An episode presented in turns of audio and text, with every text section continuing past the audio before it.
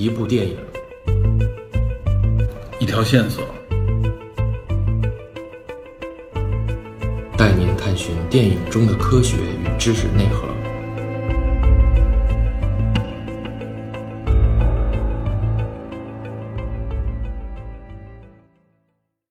大家好，欢迎收听本期的电影侦探，我是 Peter。啊，我是 DP。哎，今天是我们两个人一起聊啊。嗯，实际上今天这次咱们是应邀啊，对，这算是应邀吧。呃，看了一场首映，相当于是，就相当于是在北，至少是在北京的首映吧。对，电影《莫斯科行动》，对，全名叫《九三国际列车大劫案》。莫斯科行动，对，这是根据一个真实的历史案件啊，九三年确实发生的一个，对。就是在国际列车上啊，就是北京到莫斯科的叫 K 三，，K 三国际列车，嗯。啊，在这样发生的一个案件。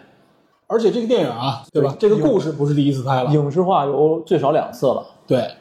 有一个九五的一版，九五年那版是吕良伟主演，麦当杰啊，麦当雄他弟弟，弟弟，对，麦当杰导演。然后是一八年夏雨主演了一部电视剧，也叫《莫斯科行动》，三十三集好像。啊，对，那个太长了，展开的内容很多，但是实际上和我们会看到，就是说九五那一版，呃，然后一八年那一版到这一版，这三版其实故事背景是一致的，但是故事基本上变化很多，彼此之间可以说对应的地方很少。对，基本上没有特别相似的地方，对，可以说是三次不同的改编版，对可以这么理解。各有侧重。对，而且从九五年这一版，我们可以看出来啊，就这个案子确实很大，影响在当时的影响力很大。不然的话，他也不可能两年之后立刻就拍了一部电影。而且里边还有一些很著名的，当年很著名的，或者说到现在我们看仍然很著名的角色，除了吕良伟之外，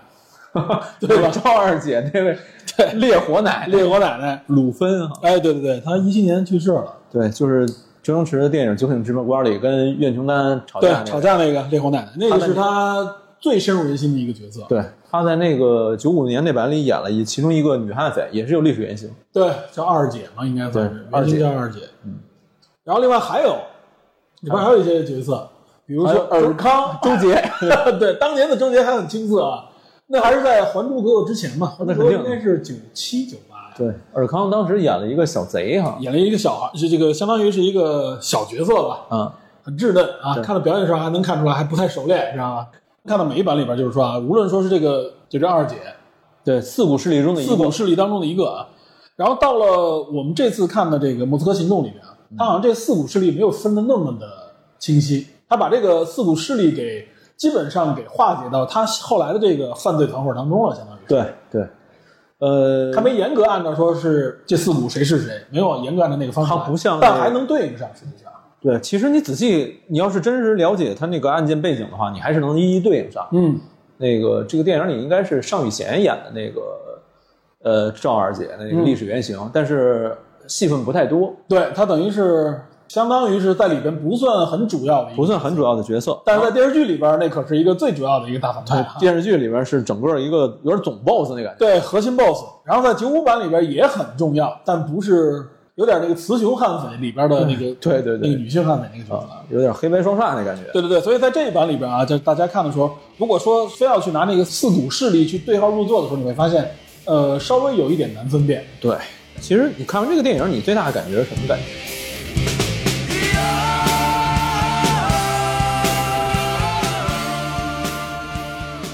那显然这是一部爽片，说实话比我预期的要好一点。因为哎最近我看过一些就是警匪题材类的，或者说是一些呃动作类的，有点惊悚色彩也好，或者说是强调这种呃场面的这种感觉啊，就要不然就是说强调场面的片子里面，它的情节把握的不好，对，表演有的时候相当的怎么说呢，都不是浮夸了，就是有点儿有点拉，胯。对，有点拉胯。很多演员我觉得就是混个脸脸熟那种啊，根本就不在线。嗯，呃，要不然呢，就是说，如果说在表演上可能倾注的这个精力比较多的话，场面上、动作上就有问题。对，明显能看得到的，他就不是那种专业的动作团队在支撑的那种表演。这部电影就不一样。哎，这部影片就是给我感觉啊，就是超出我预期，主要就是说上来首先啊，节奏嗯很明快，对然后呢，就是这里边的这个动作场面，首先给我感觉哎非常力道，很职业那种感觉了。对，非常专业。嗯，非常专业，而且呢，就是配合这个专业的场面啊，这个节奏，这些演员的表演也都基本在线，没问题。没有那种给我感觉就是就是涮涮水那种感觉，应该没有。正反双方的演技都很鲜明。对，尤其是黄轩在这里边演这个最大的反派了，相当于是对大反派。黄轩的这个表演啊，我认为可圈可点之处，能看到他这个不一样，跟他以前传统那种文弱书生也好，或者说是正面角色那种感觉不太一样的地方。也正是因为他这个很用心的这个表演啊，反衬出这个正面角色，就张涵予演这个角色，他们俩配起来，这个化学反应出来了。嗯，原来不是经常说嘛，反派决定这个影片的高度，所以反派的这个塑造非常重要。我认为使用黄轩啊，在这里边可以说是一个非常成功的尝试。黄轩就使得这个影片的这个力度啊，又有一个进一步的加强。对。你有没有感觉这片儿里好像隐隐觉得黄轩的戏份反而比张涵予还要多一些？还要多一些。对，其实我觉得就是在反派角色上多刻画一些，对这个整个影片来说是有加分的。对，而且他把大幅度的力度都放在这个改编上面，改编这种抓捕的过程，嗯，改编的这种整个双方的这种智斗，还有动作场面的相搏。嗯我不得不说，就几场几场大战，比如说，呃，下水道那一场，嗯，还有火箭基地那一场，火箭基地带飞机的这一场，对，到包括最后那个列车换轨那一场，基本上这三场就是你想要的全都有。我而且我觉得可能一开始我认为可能就是到苏两期那一段啊，到了火箭基地那儿就算是终极最后大场面了，已经到头了。没想到最后还一加餐是吧？最后那段更狠。我我感觉就是，呃，这么多年咱们说香港电影，虽然说感觉上香港传统我们小时候看的那种香港电影，动作戏好像在变弱，对吧？嗯不管是传统武侠片也好，动作片也好，好像都在变弱。嗯但实际上从这个电影来说，好像并没有，他们一直在试图往前突破。啊，对，你说这个香港片，首先要说这导演主要是因为你，因为这个导演，所以你认为他是有港片的那个对，风采的，不光是因为还有刘德华，刘德华在里边也很重要的一角色，算是男三号吧，应该算是。游走在正邪之间的那个对对对，有点男三号的感觉啊。但是其实我觉得，其实这三个角色在这个影片当中的比重，黄轩稍稍微更重一些。对，其实大家差不多，是有点三主角那种感觉。有一点儿，有一点对吧？而且没有让你感觉说这三主角太尴尬，说这里边有一个人是完全可有可无，不是，这三个人每个人的方向都不一样。对，而且呃，就是戏份都很鲜明，特特点也都很明确。这个人物是什么样子，然后他背后的挣扎是什么，他目的是什么？嗯，包括黄轩这个角色也并不是说简简单单的就是设计成一个纯粹的变态纯，粹的变态，对，他还是有一些他自己的东西。有些故事有他的思路，包括他的逻辑也在里边，对能能展现出来。包括黄轩在结束这个首映之后说了一句话，嗯说说了自己其实还是有一些戏份可能是导演做了一些取舍。哎，对这个我也能感觉到，就这个影片节奏确实很快，它中间有大量的，我相信他肯定拍了的这个文戏，对我估计是啊，他要给剪掉了。对，有些地方呢，你能感觉到这个角色给你感觉张力更大，嗯，但那个张力背后，实际上他应该有一些铺垫的。对对就像黄轩，我们在看这看完这个电影之后，嗯有一个采访嘛，黄轩的提到，他其实有很多他的文戏，包括他这个呃性格也好，或者说他这个行动式逻辑背后体现他个性的这些点，对其实有的地方给省略掉了，因为毕竟导演有自己的这个风格，有自己的这个需求，拍摄完成之后呢，肯定是有所取舍、有所剪辑的。在这里边，我觉得啊，就是导演更加强化的是这个影片它的节奏感，它这个力道。而在人物塑造这方面啊，他实际上是做了一些减法，不过他没有影响黄轩所塑造这个角色，尤其是在最后啊，他还有一些表达这方面呢，大家可以关注一下。我觉得呢，就能很好的体现黄轩这个角色。因为整个这个片子里边啊，它更多的是在这个事件当中体现这些人物的特色的，而没有去做太多的历史铺陈。这样呢，它保证这个影片处在一种非常连贯的这种速度当中。这样呢，实际上更有利于这个影片在十一档当中突出自己的这个特点。尤其是十一档里边算是一个重点片吧，呃，我觉得还是比较重头的。这个也算是大腕云集，对吧？哦刘德华、张涵予、黄轩、文咏珊，文咏珊，这我不太熟。这个女性角色啊，应该现在也算很有影响力。我在我到现场里边看到很多她的粉丝啊。对，文咏珊，我我特别惊讶的是，她普通话现在太顺了。她那个普通话，我觉得已经非常顺畅。我我因为对这演员完全不了解，我以为是内地演员呢，你知道？是不是？呃，在这里演的也还是挺 OK 的。我觉得反正这个角色给人感觉也是不是花瓶啊，或者说没有用的一个角色，不是不是，还还是整个衔接整个这个剧情里边挺重要的一个。非常重要。历史上也是这么，确实有这么一个角色，是一个案件的突破口。哎，哎，然后我刚想说的是说，就是我观察这么多年这个香港动作电影，它一直在尝试一种突破。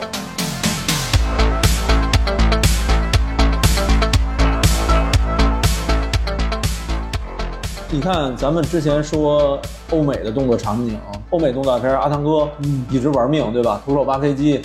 灯塔，整体上也是有这种超越了港台电影这种趋势这种。这种趋势。但是你现在反观香港电影，这些包括北上的在内地拍片的这些导演，不管邱礼涛也好，林超贤也好，嗯，还有甚至说传统的那种港片，那个陈木胜已经去世了。嗯，那会儿拍《怒火重案》的时候，他们都在尝试在某些场景下加入你很难想象的那种细节来表现他们在动作团队的尝试。《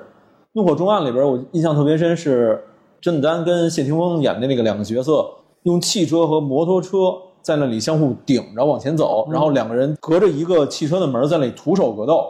这个我印象特别深。这个片子里就是我不我不能说透说太多，但是飞机场那场大战别飞机那段儿，是一种尝试，而且他很勇敢的去拍，有些想象力也是，有想象力。然后这种东西其实是很难协调的，这种东西，如果你稍微协调不好，嗯，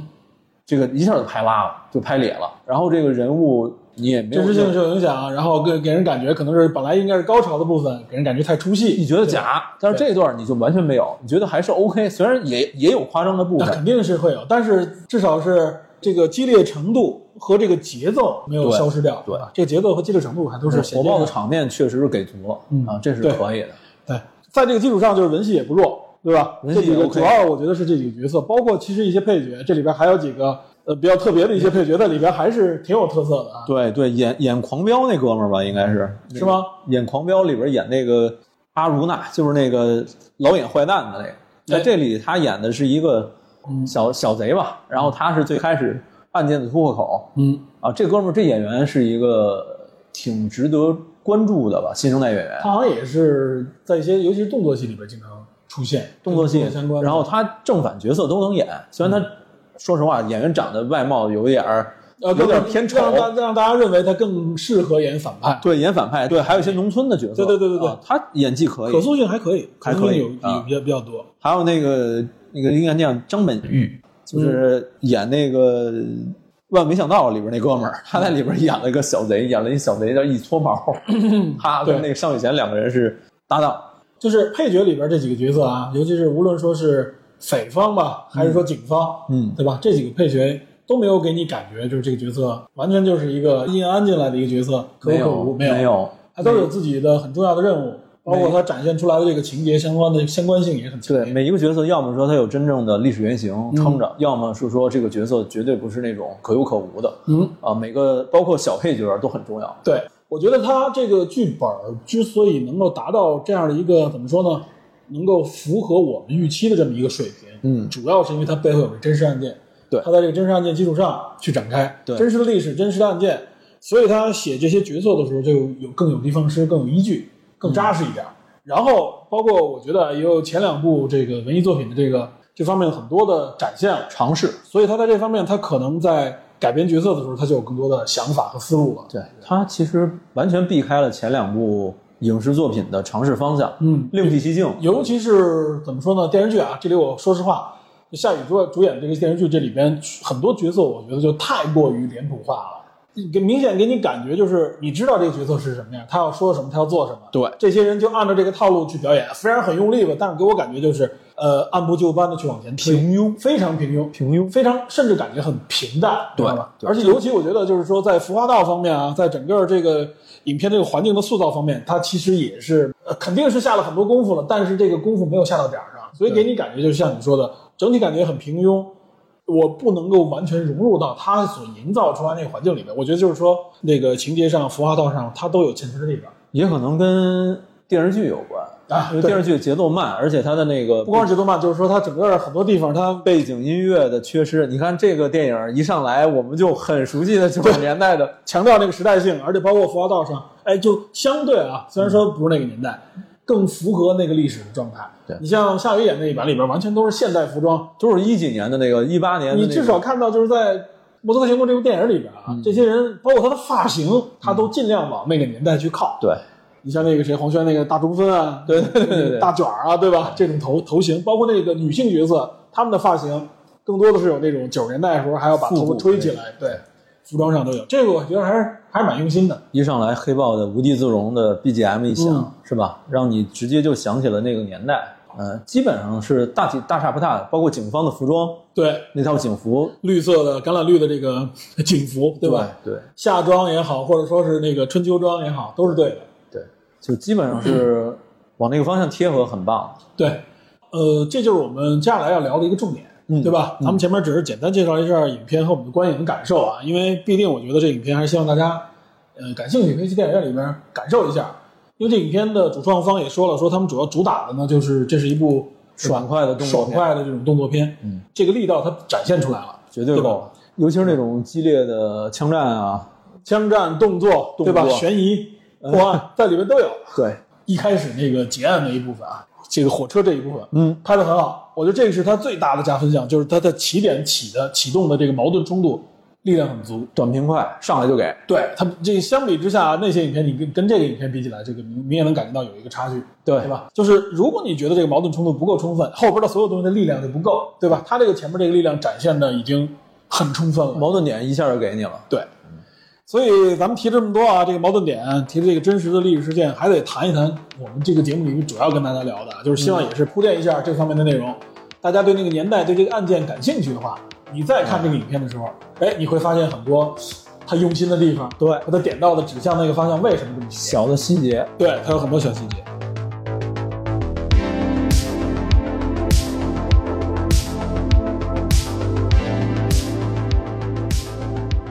咱们刚才已经提过的九三年的这个案件啊，K 三也叫 K 四，回来的时候它叫 K 四国际列车，就是从莫斯科往北北京发，发啊，从北京往莫斯科发，真有这么一趟列车，现在应该其实它还在。哦，对，这个列车呃，在当时就有啊，这个时候它叫做往国外开的最远的一个对国际列车，对，全程差不多好像说是七千到八千公里，六天六夜，对，要走个将近六天六夜，就将近一周吧将近一周，嗯对吧？一呃去的时候是一百三十多个小时，一百三十一个小时左右，嗯，回来的时候是一百二十九个小时，据说这趟列车是六零年就有，哎，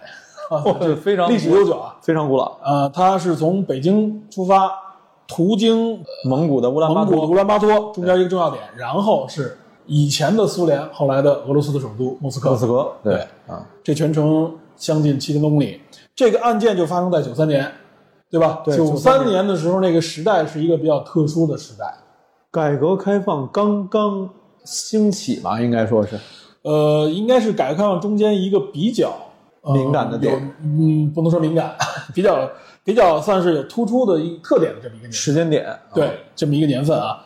呃，而且呢，在那个年代，这个列车上面的人是越来越多，越来越热闹。以前改革开放之前是没这么热闹的，对虽然也有很多人做，但它更多的就是旅游啊，或者说是就真的是来往于北京和莫斯科之间办公，办公啊，或者说是因公或者因私。但是从进入到改革开放之后，八十年代开始，实际上，尤其是到了九十年代，八十年末九十年代初，对，它就变成了一个具有特殊意义的这么一辆火车，这么一个列车。对这个列车上就出现了大量的导爷。导爷，哎，这个导爷这个身份实际上是特别重要，只不过在这个影片里面基本上没有直接去提这个名字。没提这个，就只是以商人来代替了，。以这个商人，但实际上那个时候啊，在北京就叫导爷。这个年代我们也都经历过，你得说一下什么叫导爷，导爷嘛，就是说白了就是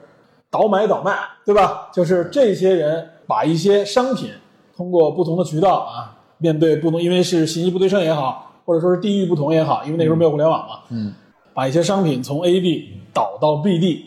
从 A 群体导向 B 群体，因为他们彼此之间有很大的这种价格差也好，或者说有很多信息不对称的地方，这个时候就有倒爷存在的空间。其实还有一个大的历史背景是，当时改革开放初期实行了一段时间的双轨制，哎，这个原来我价已经没提过格的双。轨制。对，因为价格上的制，所以它出现了倒爷，尤其出现了一种叫做官倒的这么一种现哎象，，这个双轨制是怎么回事呢？就是说，官方有一个指导价，相当于计划经济的这个指导价，尤其是一开始就大量的商品基本上都是有计划经济里边的指导价格的，指导价格。这个价格不能变。对，但是同时又在计划经济之外实行市场经济，又有一个市场价格，这就是莫干山会议讨论出来的一个结果，就是大家一开始觉得，这个改革的步伐不能迈得太大，对。一下就变为这个自由的市场经济，所以呢，就有了这么一个双轨制，就是一部分商品处在这个计划经济范围内，同时呢，给企业。呃，给一些生产方呢解放，让他们有一部分的商品可以面向这个自由的市场。除了满足市场计划经济原有的这部分要求之外，这就相当于国家的要求之外呢，另外一部分你就是满足市场这种自然的需求。但是实际上一旦放开，就会发现大家立刻会发现，正是因为双轨制，才导致哎这中间有很大的利益空间，对可以去博取。因为当时市场经济的这个价格明显要哎，那肯定要是比这个计划经济价格要高，对吧？对，要有的甚至高出很多几倍。对在这部影片里边所体现出来了，就是它还涉及到，就不是在国内，它涉及到海外。海外当时的背景是什么呢？对啊，就是俄罗斯当时啊，就是苏联解体之后，九三年嘛，苏联刚刚解体，嗯，苏联是九一年才解体的嘛，八九九事件嘛，然后九一年的年底才正式的俄罗斯才建国，对对吧？九一年年底，实际上是九二年年初，刚到九三年这一段时间，他正处在一个经济上很不稳定，对吧？原来在节目里也讲过，由于他在这个经济转轨的过程当中采用这个休克疗法，但又没有完全的实施休克疗法，中间又停顿了，导致了一些倒退，所以导致他当时的经济环境、社会环境非常的紊乱。卢布贬值，这个电影里也提到了，对卢布贬值，物价飞涨。对然后因为前苏联只生产重型工业的这种商品，对，这个毛病一直延续到今天，实际上对都有。轻工业产品大量缺失，所以很多倒爷就把这类的目标瞄准了莫斯科，瞄准了前苏联。因为到了，尤其是到了九十年代初，就是中国的这个时候的民间的这个啊，无论是民间还是说包括这个国有企业吧，他们的生产能力已经开始被释放起来了，对对那时候在国内啊，其实我们可能从现在角度上来看，还是相对匮乏的，对对吧？但是其实，在那个年代，已经从一开始七八十年代演化到九十年代的时候，大家已经感受到一种极大的变化，极大丰富。为什么有导研？就是有大量的这种啊各种各样的商品，尤其是轻工业的、中小型的这种商品，皮衣、鞋帽、打火机，对这些生活用品，像你说的，服尤其是服装，哎，非常有代表性的服装啊、鞋帽、这个箱包，对吧？对对小商品，其实就是从那个时候兴起来，然后中国生产能力又很强，就开始向从南方沿海城市向北方扩展。对那个时候，其实哪怕是国内的倒爷，就是倒到，比如说北京，就是重要的一站，哎，就是大量的，比如说我们能感受到的就是服装、鞋帽，对吧？箱包之类的这种东西。谢飞有一部电影，姜文主演的《本命年》。嗯，本命年里边，呃，姜文演的那人叫什么来着？我忘了。他本人不是导爷，但是给他提供供货那个叫什么？崔永利，那个演员那个角色叫崔永利，那个人就是导爷。对从南方运一大堆货来到北京，让他来在北京这边贩卖。对。哎，其实，在那个时候啊，你应该也有记忆。九十年代初，应该你已经开始上学了吧？肯定的呀。对你那时候应该接触过很多北京的著名的服装市场，倒爷集散地、冻批，冻批是实际上靠后来了对，后来其实最早的时候就是雅宝路、雅宝路、秀水街、秀水街，哎，还有那个哪儿？秀水街虹桥，红桥，红桥，虹桥主要是面向国际，知道吧？秀水街就是这么起来的。对，秀水街就是，还有哪儿啊？就是跟秀水街、雅宝路他们都是连着的。三里屯儿，嗯，三里屯儿最早的时候，实际上最早啊，它没有什么酒吧，它主要就是这些小商品，尤其是服装。我那个时候，一帮同学有的时候周末或者下课以后，大家就去那儿转悠，有时候就是相对来说喜欢时尚一点的这个同学们啊，男女同学们就喜欢买一些那儿的服装，知道吧？那儿的服装啊，比你从一些什么什么东单西单啊，从大商场里买来的衣服要要流行，款式要新颖。还好看，对，还好看，而且价格哎还有还便宜。对，就是你有时候能跟他砍，跟导员砍价，对对对，就是在那个时候有。三里屯主要更多就是面向个人，那会儿那会儿很多人就八十年代末九十年代初流行下海经商，嗯。练摊儿，对。练摊儿这个词儿对吧？对，练摊儿就是从那儿起练摊儿，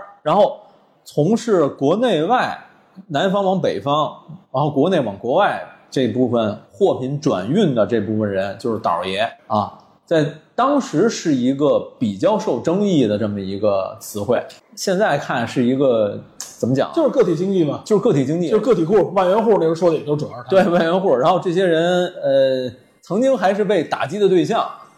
那个时候你知道为什么叫倒爷的倒字怎么来的吗？倒买倒卖，对，倒买倒卖，实际上有一个那时候有罪对，有一个罪叫什么？叫投机倒把，投机倒把罪投。机倒把，对对吧？这个倒字，我记得是九十年代初，这个罪好像是给取消了，没有这个罪，其实很有渊源，你知道吧？是吗？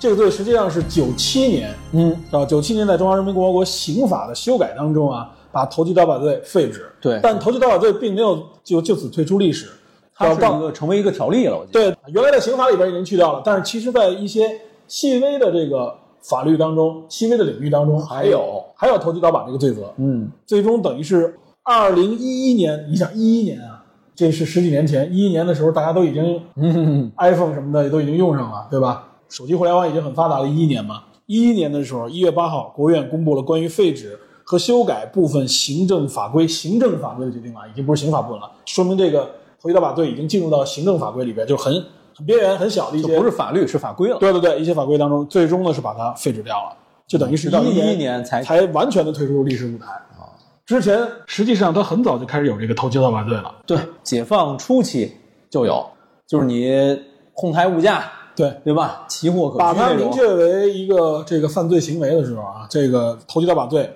就是基本上是从文革时候开始的。嗯，为什么？因为那个时候说说白了啊，就是我们是计划经济。嗯，那么什么叫投机倒把？就说白了就是私营的这种啊，就是我利用价格差啊做经营，这是很正常的经营手段了。在那时候，那你等于什么？你叫破坏社会主义计划经济，知道吧？是这么说的。这是一个有历史背景的词汇。对这个投机倒把罪，在当时就是已经改革开放之后啊，八十年代开始，那个时候在法律界就说这是三大口袋罪之一。哎哎哎，口袋罪这大家很熟了吧？寻衅滋事，对啊，现在是寻衅滋事啊，现在还有别的一些冷冷静冷静啊。在那个时候三大口袋罪可不是这些，三大口口袋罪你知道哪个除了投机倒把以外，嗯，还有一个叫流氓罪，这个熟吧？我不熟，我不熟，我不熟。流氓罪那是装很多社会治安类的，我知道都都装到这个跳舞里。啊然后面对公职还有一个玩忽职守罪，啊，玩忽职守这个，对，这都是很笼统的一个，就相当于是有一点怎么说呢，道德判断的这种感觉。哎，这个法制还在进化。我上学的时候学的还是苏联四要件体系，对啊现在都是二阶层体系了，对啊都不一样。社会法治它比社会的进程更晚一些。对，因为说白了就是社会在转变，尤其经济环境在转变。其实际上在这个转变过程当中啊，我们如果去正向理解这件事情的时候，它之所以有这种口袋罪啊，从管理者的角度来说，或者从社会管理的角度来说，就是当时有很多新的在社会环境当中出现的问题，比如说在经济这这个运营当中、运转当中，在自由市场这个经济不断的在改革的过程当中啊，它会出现很多问题。但这个时候法律法规不完善，它没有承载这些罪责的法条，对吧？对那么对于从当时的管理者来说，他们不希望说这个社会变得一下就太开放、太自由，我怎么怎么约束啊，对吧？我认为你有问题的时候，我怎么约束你？起码你得有一条能够符合你，说白了就是有一个罪责能够覆盖你的这个行为，那么就出现了这个口袋罪，口袋罪，对吧？流氓罪指向的是社会治安行为，投机倒把指向经济这个领域，而且还有还有玩忽职守指向的就是行政。而且还有一个背景是，当时是处于严打期间，对，严打在八十年代，尤其是八十年代末开始到九十年代初有一段严打。那么这个案件也成为了当时可以说是严打时候的一个标志性的案件。对，标志性案件。对我们说了投机倒把罪，回过头来说，主要是因为倒爷说到这儿嘛。其实回过头来说，就是我们前面说的，就是在北京出现的这个，尤其我们在市场里面遇到那些倒爷啊，还和这个案子里面出现那个倒爷不完全一样。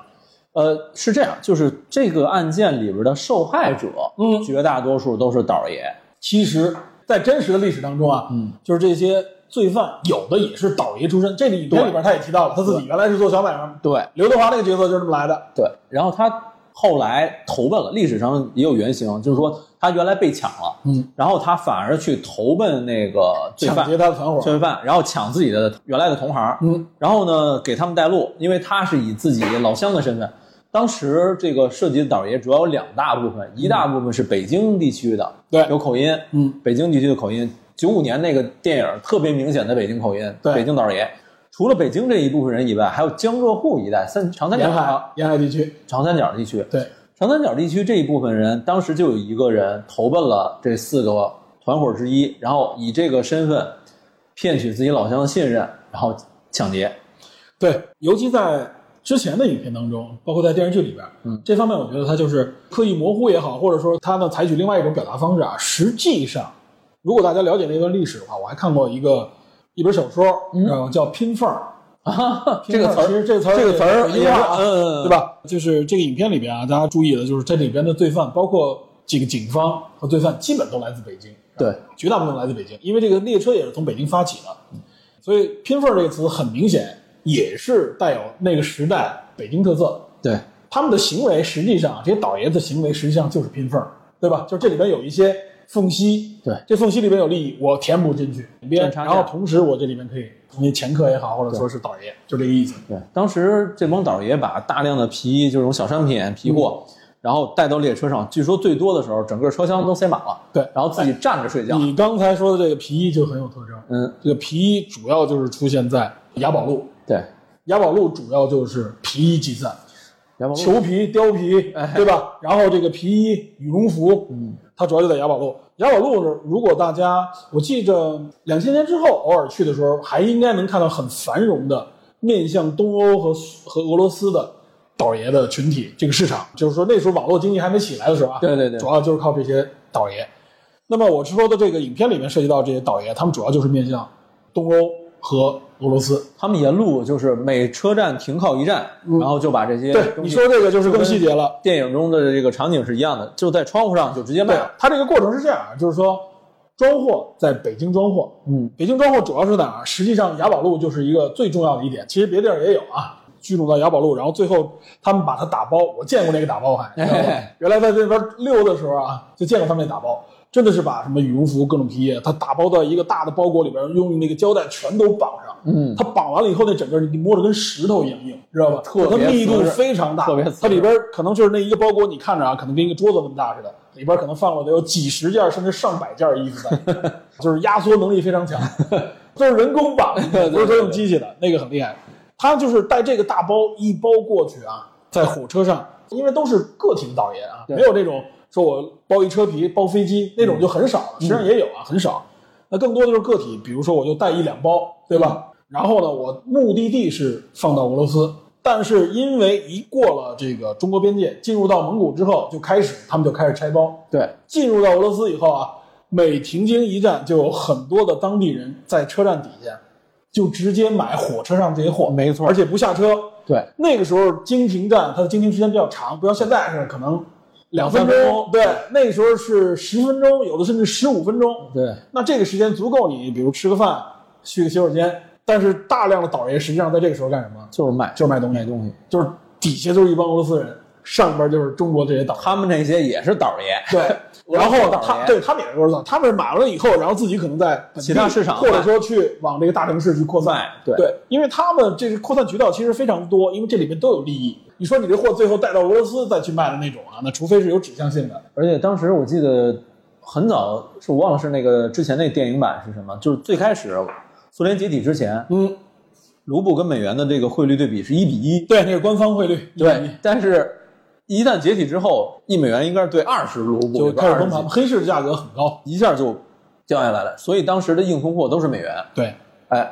你要是很多当时导游身上就是经这一火车没到莫斯科的时候，身上就最后塞满了美元，塞满美元，然后这些人怎么带回国内呢？藏鞋底里里边儿，裤衩里边儿，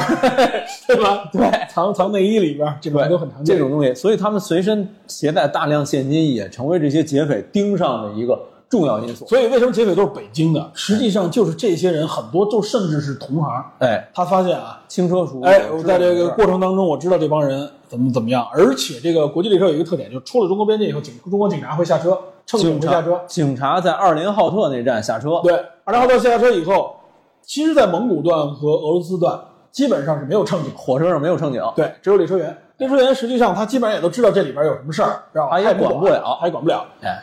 有一点啊，说实话，我们要说出来，就是它不像我们像电影里边那么夸张，是整个车就从头洗到尾，像西部牛仔那种方式。它实际上这影片里面展现了，它是有目标的，它是先挑重点，有几个重点户，然后在这个抢劫的过程当中，有的劫匪那就是抢开花了，就是或者说是哎抢尽兴了，觉得哎呦我顺便捎带手啊把旁边的也抢一抢，但他不是说所有人都抢，首先俄罗斯人他们不不碰，嗯，要外国人不碰，主要抢的就是国内的这些导演。另外还有一点是什么？这个劫匪是四波，哎这一站上来一波，抢完了以后，下下一波又来一波，对，等于是过筛、过 T、过 B 这种对一片一片的抢。所以说，当时这个案件啊，当时这个案件之所以这个 K 三上这个案件特别大，它实际上是有一次，就像你说的，四波人在这里边抢，所以这个惊动太多了。而且有两位吧，最少两位女性遭到过性侵，而且是轮番的轮番性侵。它实际上有三次案件啊，分别在三月、四月和五月。三月份那个三月十号叫轮奸案，四月二十六号也是轮奸案。对就是轮奸这个案件更恶劣，它是有有抢劫，但是主要是轮奸。五月二十六号叫特大抢劫轮奸案，嗯，这个影片里表达主要指的是五月二十六号这一天啊，这个警方也好或者政府对这个案件非常的高度重视。高度重视。从这边能看出来，就是说它不是单独的就这一次，这上面这种小案件，什么单独的抢劫啊，或者说是一些纠纷啊，或者说一些治安案件非常多。对，你看当时，你看那个之前的影视作品里也说，其实这些倒爷不是没有防范嗯，啊，有的配备了那种简单的所谓的瓦斯枪，其实是用那种高压的那种对打避弹气儿枪那种对气儿枪，但是它里边呢，它给改成钢珠了，嗯包括劫匪拿的也是这个，对，有的还拿这个有拿了一些棍棒啊，或者拿一电些对电电击电击电击枪，对然后还有的拿什么酒瓶子，对？但是这些东西其实都没有劫匪更凶，对，更狠，尤其是当这些劫匪是小团伙，凶器啊，对，而且他们抢的主要是包厢，包厢里面就是四个人那个。四个人，对，说白了就是人给你卡在屋里边，人家一帮人拿着凶器，你肯定是应付不了的。而且他那个包厢里还有一层很可能是货，那就是两个人，对，有的就是货里边就两个人。我看那个叫《拼缝》那个小说里边，它里边说的更详细，我也才了解了啊，就是说，实际上在这个那个年代里边，有很多这种大大小小的劫匪，他们是什么呢？就是像像咱们前面说，他有的就是倒爷，嗯，里边就有女性角色。这女性角色就在你的影片里边，她负责是什么？就是打探消息。对这影片里边就有很明确的一个展现。文咏珊那个角色对就是，有些女性角色，她可能是哎姿色比较吸引人，有的可能就是因为你是女孩，别人对你的芥蒂心轻一点，对会跟你聊。对聊的过程当中，他主要猜你什么？就是一，你是不是一个有钱的导爷，对对吧？你导的货多少？比如说你就一个出生牛犊，一个刚来的导爷，带的东西也少，那你身上没什么钱，抢你的成本太高了，对吧？不是他抢他先收入着那些他先抢那些有钱的，回头有时间再来抢你。对，而且还有一点是什么啊？就是说他要打听什么，就是你这个人，比如说你们是三四个人的，哎，我得准备准备，有没有帮手就一个人、单个人的、两个人的，那就好说，那么对轻而易举把你扫了。对而且还有一点，他们要了解什么？就像刚才咱们说的，他是整个一路上开始卖东西，那最后这卖的东西多少取决于他挣不到。一去的时候大家不带那么多钱，哎，他是带了很多货，我抢你货没用啊，对吧？有的也有抢货有抢货也有抢货的，就是没钱了，连你货都给对对对抢了。。但实际上就是等你卖完钱，尤其是收了美刀，哎，哎，那个最好，那凝结程度最高，最后抢那个。凝结程度。而且他们到时候就是说到俄罗斯，有的就是沿途就开始抢完东西就下车了。对，抢完了当时就下车，然后就消失了，对就不知道上哪儿了。其实对于这些倒爷来说，到了莫斯科，到了俄罗斯，其实他们还有一些劫难啊，就是在当地也会受到当地黑帮，包括当地的一些华人的劫匪抢劫，对他们的滋扰，他们也会抢。嗯，这个就在那个电视剧里边展现的比较多。对，电视剧里把那个四海宾馆吧，嗯，那个四海宾馆这个名字在《九五版案》里也有，也有。应该是一个真是有那么一个地儿。对，就是电视剧里边更多展现的就是在俄罗斯当地啊，这些就是怎么说呢，华人势力啊，他们在里边黑社会也好，或者说是这些劫匪，然后在比较混乱的这个情况下啊，对，主要是针对这些华人的商贩进行这种抢劫也好，或者说是这种打压、收保护费，对吧？有的就是干抢，所以就是拼缝那小说里边，其实我觉得他写的更详细。劫匪不是像我们想的那种啊，就是悍匪，有一波人他不是悍匪，他就是给你感觉这个人很有路子，但是呢，他跟那个女主角就是说，跟他聊了聊，后来说你只要跟着我，我保证你不会被抢。那女孩就因为这一句话就想，哎，他为什么会保证说你不会抢，不会被抢？是因为你很厉害吗？实际上发现，哎，这帮人实际上就是潜伏在这车上的劫匪，更多的是已经打探出你的消息了，知道你挣多少钱，你大概是怎么回事儿，他才抢你。咱得说这个情况都是相对的，他不是无目的的，相对的，对，相对不是绝对的。对啊，就是说，其实大部分情况下是这样，就不像我们想象当中，像电影里边展出的这些人就是无头悍匪、无脑悍匪，逢人必抢，还没有嚣张到那种程度。但是像这影片里边有一些很夸张的地方啊，哈，动辄就直接把这人打出火车那种情况。他 确实有，确实有停车这种追人的情况，有但是说能够一掌过去把这玻璃打碎这种情况，实际上没那么厉害。是那个锤头砸的，对但是他那个情节是停车这个事儿是有的，是有的，就是有人人有人趁机跳出火车之外，然后匪徒紧急拉响制动，拉完了制动以后下车去追，然后把人给打了，还给扎了，这个确实是有，历史上就有这细节。这也证明当时的车速并不快啊，没有那么那么不像现在似的哈，上百公里的那种没有而。且那帮人也是非常凶悍啊，对他们就是站在了就是没有警察管，因为这块儿说白了就是三不管地段了，就是三不管嘛。真的没人管，再加上俄罗斯的整个社会环境很乱，他们在去往俄罗斯那方向的时候，就就就是越来越无无法无天的这么一个。对，还有一个就是电视剧里其实说了一部分，俄罗斯当时的法律是什么呢？就是你必须要指认，现场指认这个人。啊，对，这个里边在尤其电视剧里边经常说，就是说你要想抓住一个人，你必须现场指认。这个其实，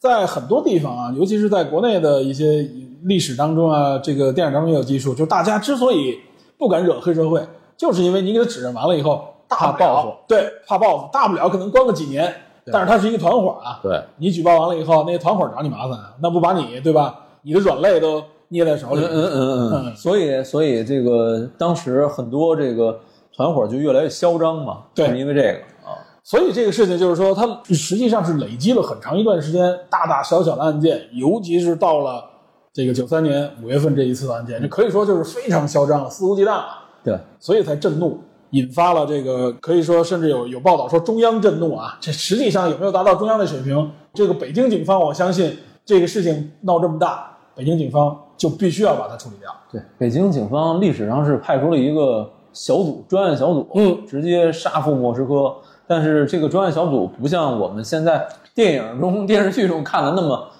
真刀真枪的干，他是因为当时有执法权的问题。有执法权的问题，更多的是他们摸线索，对锁定具体人物，然后呢配合让俄罗斯当地的警方配合，咱们把这些人引渡回来，对吧？呃，当时还没有引渡，对，不叫引渡，说白了就是配合，你把他抓住，我们获取相关的证据以后，我们把他秘密带回国对。说是秘密，其实当地的警方也知道是配合了你，帮助你去抓这个人。这有一个小的小细节，我读了一下历史的原故事，是这样。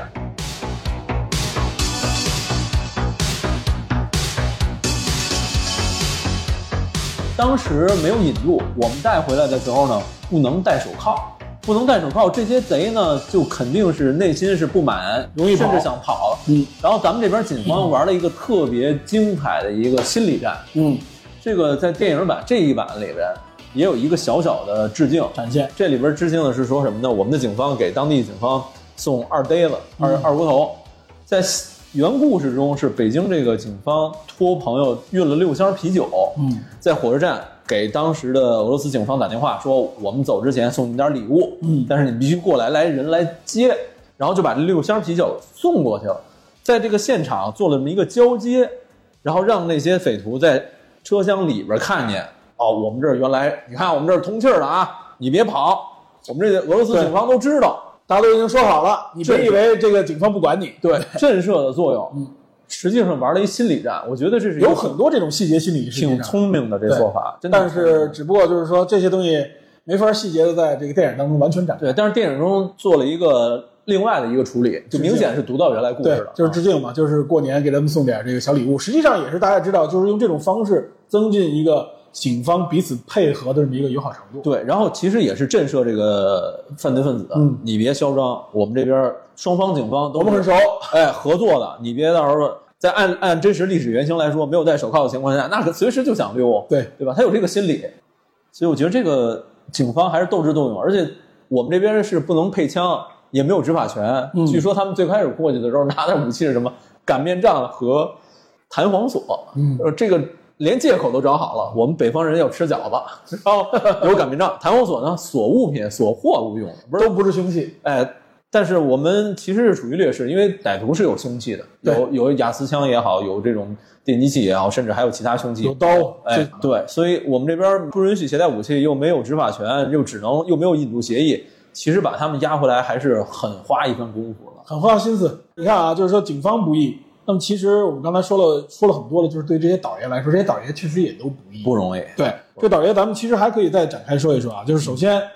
为什么会有这些倒爷？咱们说了一些背景和环境的原因。对其实这些人成为倒爷也有一些他们自身的一些怎么说呢，群体性的特征，对对对，对吧？就是咱们相对来说，你生活当中应该就接触过、认识一些做这些私营经济小买卖的人吧？多少我们那个年代身边都有，认识对吧？认识对吧？他们有一些特点，我就可以说我那时候我身边认识的，比如说呃胡同里边我见到过的啊，这个甚至呃原来的父母的同事当中的一些朋友也好，你你总接触过最早卖磁带的吧？对啊，这些倒爷都是怎么来的啊？好多人啊，就我知道的，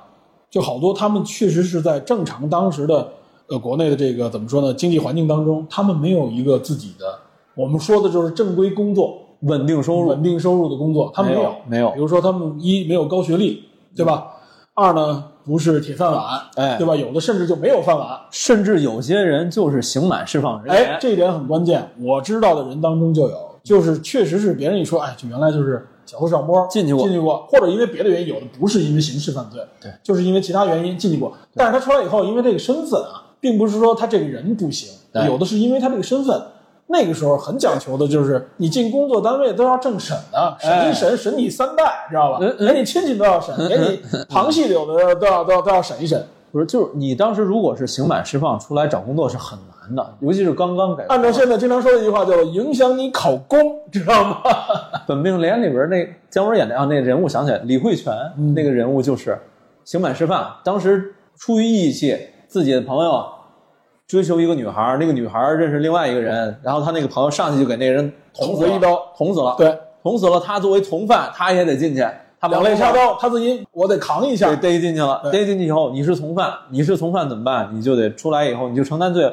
要赶上严打的时候那，一下就好几年，这一下你就感，大家感觉你就是一个暴力犯罪。你甭甭这了，你就抢劫，你进去那也好几年啊。对啊，然后你你你说你有什么工作？没有工作，能给你点钱做点小买卖就已经算不错了。没有人给你钱，自己没有，我说的是本命年里里边对那个街坊大妈还给他点钱接济点钱，接济点，然后他自己想想辙，凑点钱做点小买卖，嗯，找点书刊、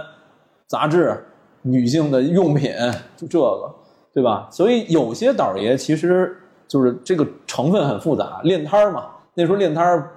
不是一个在那个年代不是一个特别好的词儿，对，那个时候后来慢慢才有的，比如说万元户啊，哎，还有什么这个个体经商户啊，哎大家才觉得这些人，哎，更多感觉就是这些人头脑更灵活，哎，手段更多。然后呢，他基本上不是说是这种，我们那时候都说一说就是国家单位嘛，对吧？基本上那时候都是公公有制的情况过来的，对，还都是国家单位或者什么，要不然就是外贸的这种涉外的这种公司里边，也都是很高档的这个身份。哎那么这些所谓的自由经济者、无业人员吧，他们这里面就有一些倒爷。这咱们说的是北京，嗯，更多的其实是在南方倒爷啊，南方其实也有。谋其中 对，我操，这有名儿，这太有名了，这这这最有名的倒爷之一了。倒了一趟，对，倒了一架飞机还是两架飞机啊？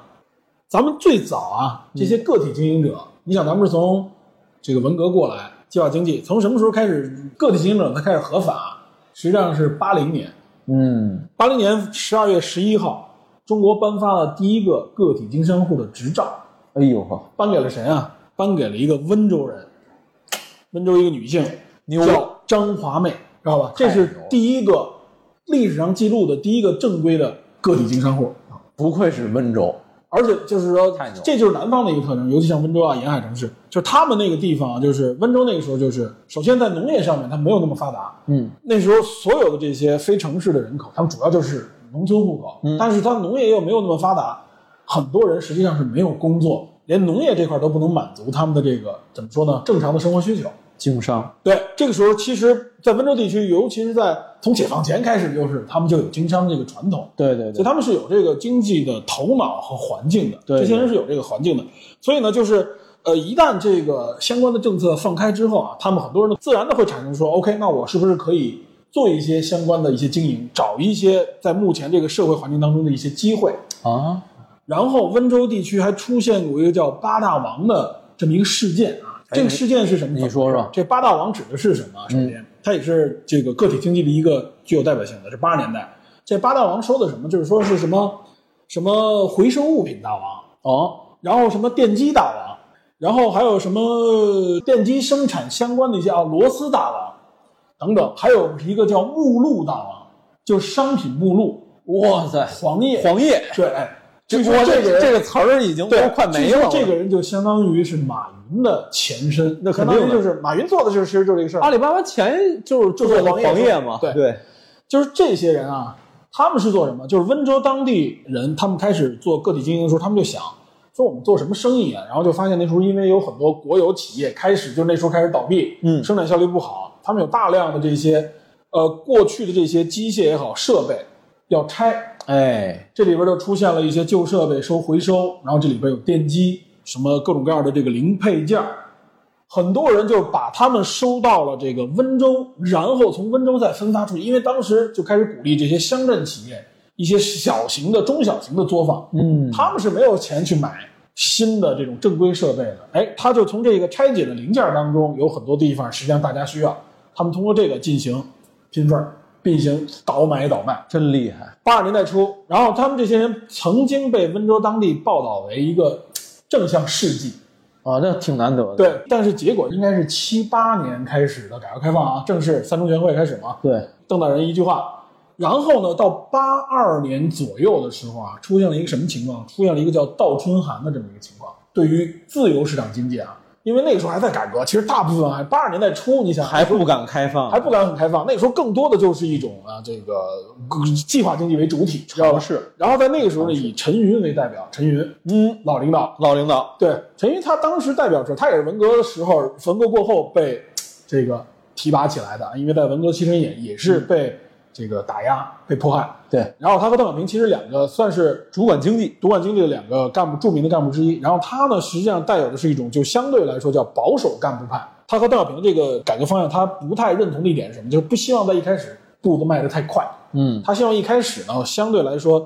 呃，保守一点，要控制通货膨胀，因为通、哦通货膨胀会导致什么？就价格飞涨嘛，对吧？他想控制通货膨胀，就是用一种相对紧缩的政策，希望的是中国在这个十年左右的发展时间之后，嗯然后再开始加速。它是这样的一个，就是一开始要小步，要慢速，比较持重，对，它相当于就是这样，所以呢，导致什么呢？就是温州地区八零年的时候啊，嗯，八零年，一九八零年，这是改革开放了已经两三年了。温州市的工业增速已经达到百分之三十一点五，一年三十一点五的工业增速，这已经非常快了。但是到了八二年，陡然下滑到负的一点七，往回，这就是倒春寒造成的，就是保守政策就是觉得，哎呀，发展这么快不好，所以他有意的要控制，而且他控制的方式是什么呢？就是打压一些个体经济。哦，这个八大王后来成为叫八大王事件，指的就是打压这这八个个体经营的所谓的大王，当地人都管他叫大王，实际上就是一些万元户，有的人可能有的人生意做的已经很大了，嗯，当地政府就是受到这个中央的这个指派，下派调查组，知道吧？那调查组据说啊，当时到了这个温州当地的时候，首先看到私家的一个大院儿，然后就自己家，那盖的比这个政府这个楼堂馆所还好，在当时啊，很大的一个院子，哎，有两层小楼，然后这个豪华程度，他们说。你们挣挣的这个钱能盖出这样的院来，那远比这个干部最高级的干部挣的钱要多得多。那你这个肯定就是有问题，就是投机倒把。当时他们判断你有罪没罪啊，并不是说你是私营经济就有罪，它是以钱数、以利益来来划分。你挣的多了，这比如说人均工资啊，一年一百块，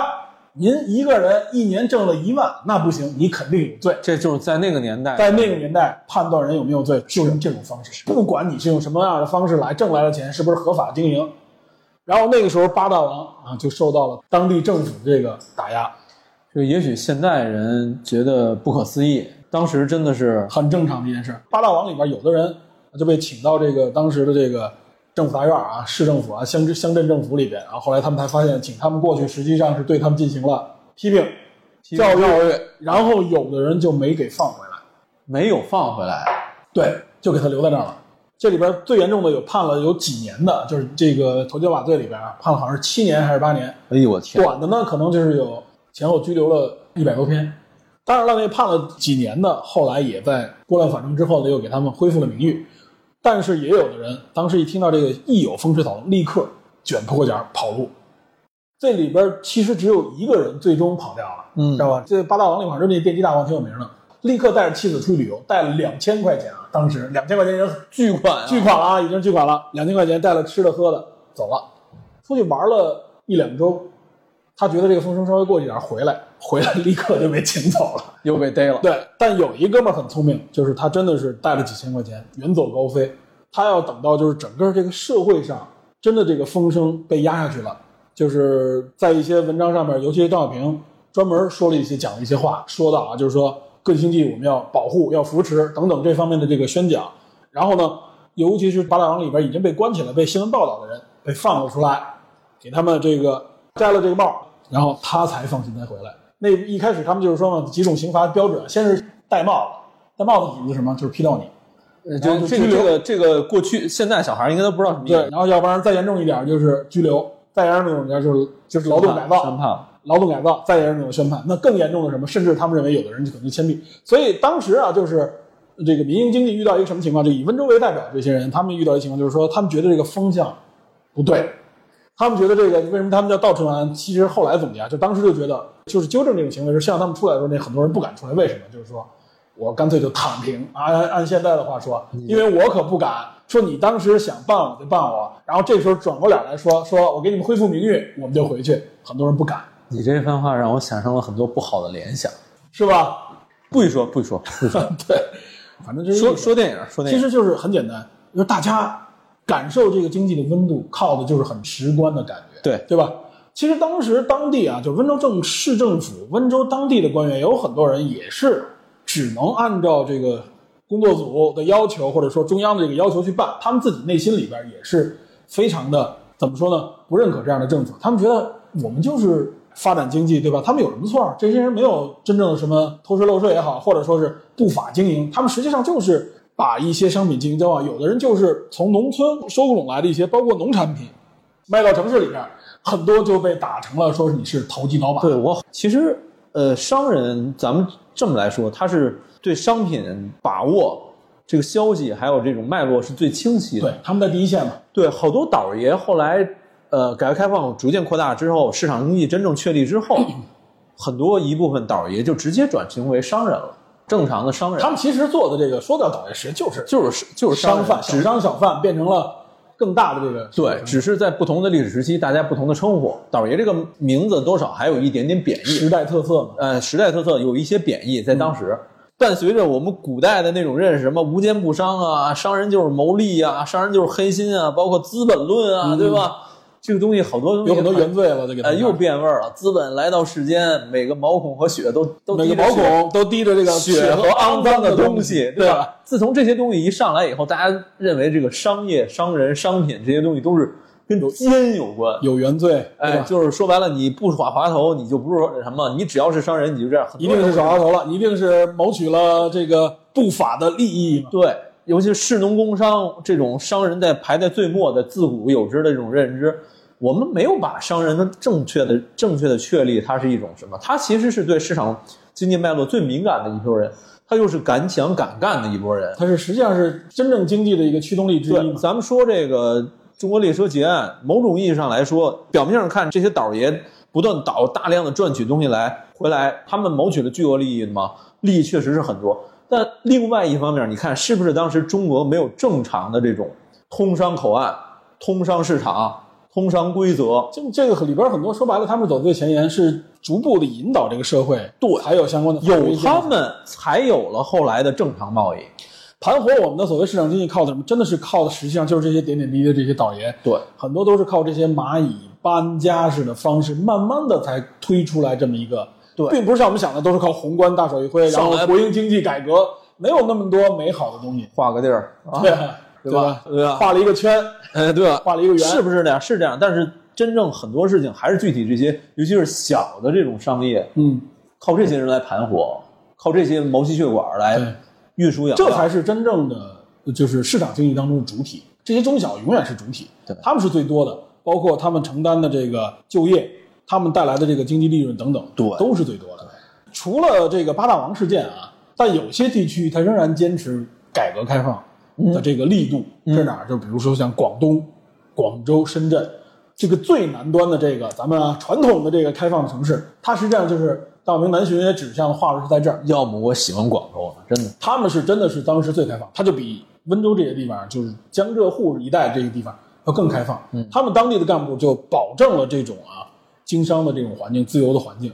然后呢，同时呢，其实也有中央的一些领导，比如说当年的胡耀邦，对吧？赵子阳，这都是当年很重要的领导，对吧？他们实际上也都有对，尤其是广东一带的这些地方的经济有所怎么说呢？保护和呵护，知道吧？就是那意思，就是说希望他们这个能够走在最前端。这也实际上是邓小平当年，包括实际上国这个国家改革开放探索的一个方式，就是必定得有一个地方走在最前面。对，他有试错的这个机会，或者说他有这个试错的能够承担的这个成本。嗯，如果发生问题了，那我们就不推广；如果没发生问题，能够很好的规避一些问题，并且真的能发展经济，那我们就把它推而广之。嗯所以为什么改革开放前沿永远是最南端的这几个这些地方嘛。对你最终的目的不就是为了促进国家 GDP，对老百姓过上好日子？他是那时候就是讲的就是你只有让老百姓真的吃饱穿暖，这才是真正的好日子，而不是说你宣传的口号是。邓小平当年不是请教李光耀吗？李光耀说：“你们的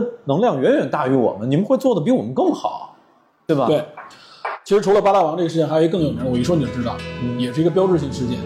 傻子瓜子儿，对吧？年光酒。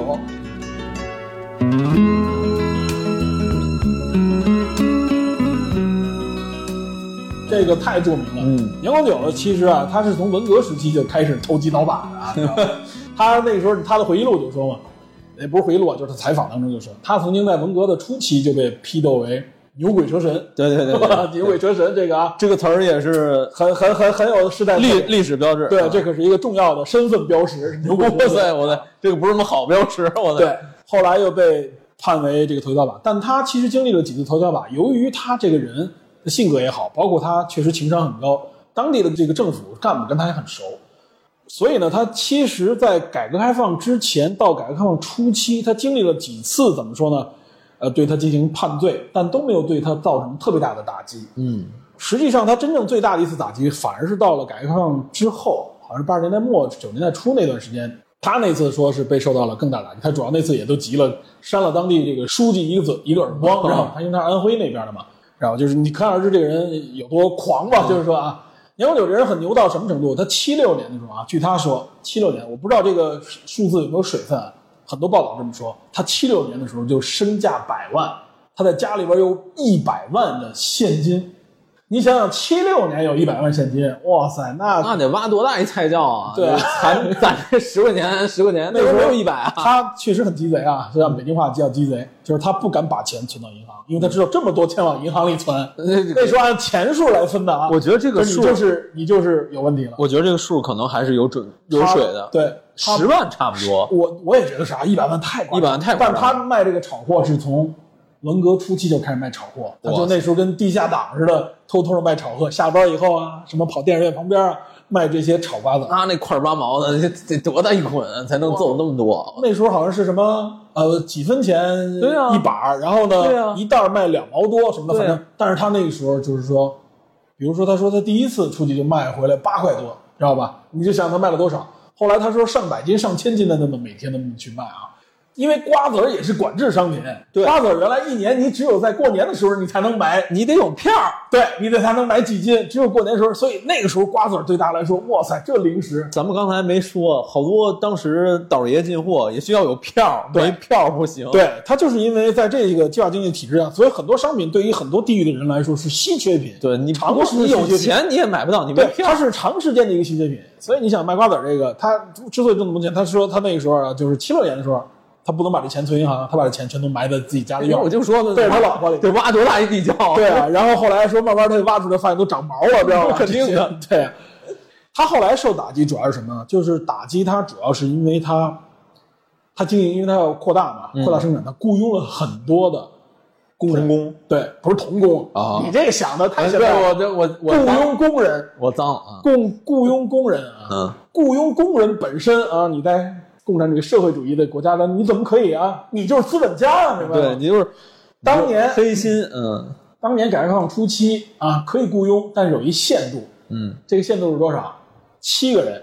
合法，八个人你就非法。为什么？这就是来自于《资本论》里边，据说里边有一句话，就是马克思说的，说这个七个人的这个算，这不算资本家。那么他们当时就定了一个标准，七个人以下，包括七个人，你就算正常经营、合法经营八个人以上，你就算资本家雇佣这什么呃，这个说白了就是雇佣关系啊，这哇塞就打破了这种啊，就是呃社会主义的人与人之间的啊工作关系吧，相当于是你这就是涉嫌违法。实际上那时候他已经雇了上百人。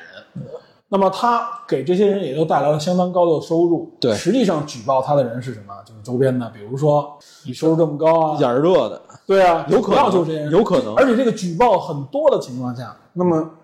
政府就说了，那有这么多举报，我不得不处理啊，对不众矢对？之的了。对啊，我就得处理你了，对吧？所以那个时候后来给他关了一段时间，主要就是以这个罪责，知道吧？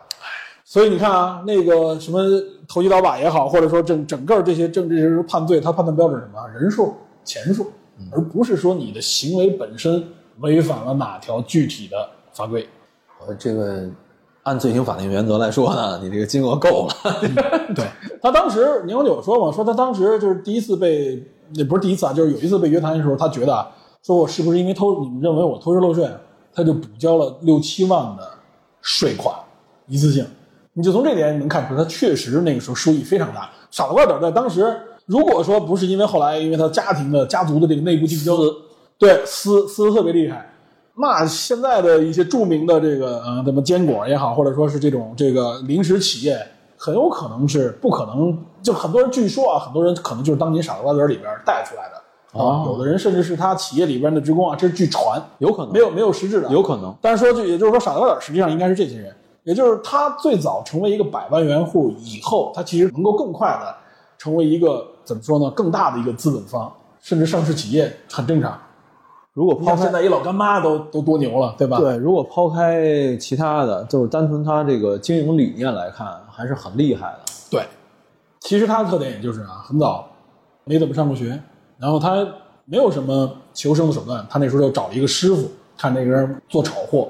他就跟他师傅混，然后他师傅教他怎么炒，能炒这瓜子更香。那时候就说吃这瓜子的时候，不仅仁儿香，这皮儿也有味儿，很多人就喜欢吃这个嘛。尤其在那个年代，有点滋味的东西，吃块糖都觉得像过年难得，对很难得。结果后来他师傅带着他平时怎么奶什么时候去卖，对吧？别被是吧？当时的这个社会管理人员给你抓住，对吧？带红箍的。经验，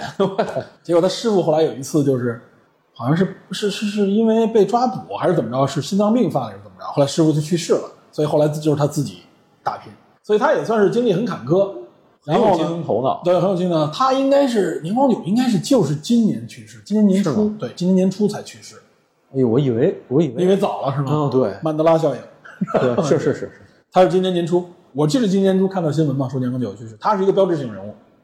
传奇人物。然后他之所以在后来就是说经历这么多坎坷没发生大问题啊，就是因为邓小平，邓小平曾经专门对他有一个批示，啊，就说我们不能看到人家经营的好就去怎么着，应该可以再看几年，那意思指指的就是年光酒，就我们可以再看一看，别现在就就就要打压人家，所以就等于相当于把他给保下来了。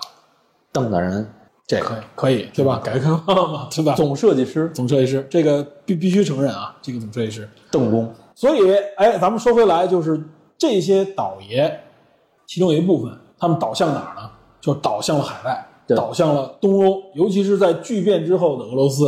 俄罗斯这个时候有大量的需要，原来是苏联啊，那铁幕国家，对吧？你跟他搞贸易，那你你你要敢去那儿，对吧？你没有这个渠道，？你对，换啥呀？对对，没有这个渠道，你不合法。那后来呢？这个苏联一解体，对吧？俄罗斯出来，咱们说九二年、九三年的时候，立刻啊，它有大量的这种对轻工业产品啊，对各种各样的这种产品，服装啊，甚至是包括食品，食品这个相当强烈的需求对。你想，那是面对一个上亿人的一个巨大的国家啊，而且当年俄罗斯不是面包都得排队吗？对，所以你就可想而知，为什么这么一辆列车，这些倒爷们在车上还没到达终点站呢，所有东西都卖卖光了。在《拼缝》这个书里边，他就记录很详细啊，就是当时我记得那女主，她当时呢第一次自己一个人，真的是胆儿大，一个人去胆儿大去倒货啊。她从好像就是秀水街，不是雅宝路，她最终呢是看了半天，最后选了买了一批三十几件皮衣，你知道吧？他觉得当时那个老板人又厚道又老实，跟他说：“我这是最后一几件儿，我六折卖给你。”买了心满心欢喜，结果果不其然，他被骗了。啊被骗什么呢？就是这个产品质量不行。他说拆包以后，你打开这皮一闻，哇塞，就特别大的那个，咱们北京味儿叫哈喇味儿。哈喇味儿就五了。对，就是它这个皮革本身不好，染的无论说是上色也好，或者说是怎么样也好，这里边的东西，这里的材料不行，这皮革不行。有经验的人一看说你这皮衣这跟纸衣子似的，是吧？那时候啊，九十年代，你想皮衣好的一点的，那还是必须得是猪皮、羊皮，那牛皮的那就更少见了。对吧？那主要就是猪皮羊皮，那它这可能就是一些人造革啊，或者人造革对更次的皮子做的做工又不好，结果到那儿一件没卖，别人都开张了，玩玩命卖收钱，到了这一站一过数钱，他一件没卖出去。后来呢是当他又认识一个朋友啊，那个人实际上就涉嫌抢劫，罩着他，那意思就是说，哎，跟旁边这几个人外地人说，你拿两件，你拿三件，你帮他卖，下一站你们帮他卖。这帮人都是老老倒爷了，哦，被逼的那帮人那一看，哟，这大哥惹不起。惹不起，帮他卖。后来呢，就是真的想办法卖出去了。卖出去以后，俄罗斯人在车底，因为那个时候就是一手交钱一手货，对，卖完了以后，你连找都找不着那人了。对，拿着那皮衣一看，最后发现有问题，就追这车骂，知道吧？就是这车都开走了，还在那那个电视剧版里有这么一段，对，这主要就是什么？就是给大家当时反映的是一什么形象？就是有很多假货、假冒伪劣，哎，你说这个，也被卖到了东欧、俄罗斯。当时也确实就是说呢，这影响了咱们国家这些商人啊，这些商品的这个形象。有很长一段时间，这个信誉有受影响，就是主要就有很多大量的这种假冒伪劣卖到了当地。你说这个，我想起当时我坐出租车，哎有一个司机哎，跟我聊海参崴，我 海参崴，敏感啊，弗拉迪沃斯托克对，那个司机在海参崴生活过一段时间。哎，他跟我说，九十年代初的时候，好多中国人、中国商人往那边进酒，对。好多人喜欢喝酒嘛，呃，洗发水儿。嗯，他说开始对，他说开始这波人送的都是好东西，没问题。本本分分，对，结果后来来了一波人，假酒、假洗发水，尤其是假酒，据说喝死好多。轻则喝瞎，重则喝死。然后洗发水儿用完了以后，俄罗斯的娘们儿，他的原话啊，俄罗斯娘们儿娘们儿掉头发，说海参崴好多俄罗斯人开始针对中国人下黑手，对，抢劫的、杀人的，甚至还有更暴力、色情的，我就不说了。当地当地所谓的黑帮，其实俄罗斯是一个很排外的一个一个一个地。你光头党啊，对，光头党非常有名。苏联一解体，九三年，实际上啊，这个影片一开始也说了，嗯，九三年正好社会上啊两派，他说的什么？当年九三年俄罗斯宪政危机，哎，宪政危机是叶利钦时代的一个重大的一个政治转折点。宪政危机是不是当时的，你可以说是议会吧，那时候还叫俄罗斯最高苏维埃，哎这个名字还没解散，这个名字还没消失呢。当时实际上就相当于议会和总统之间产生了一个巨大矛盾。对，最后发生了宪政危机是什么？到了十月份，炮打白宫。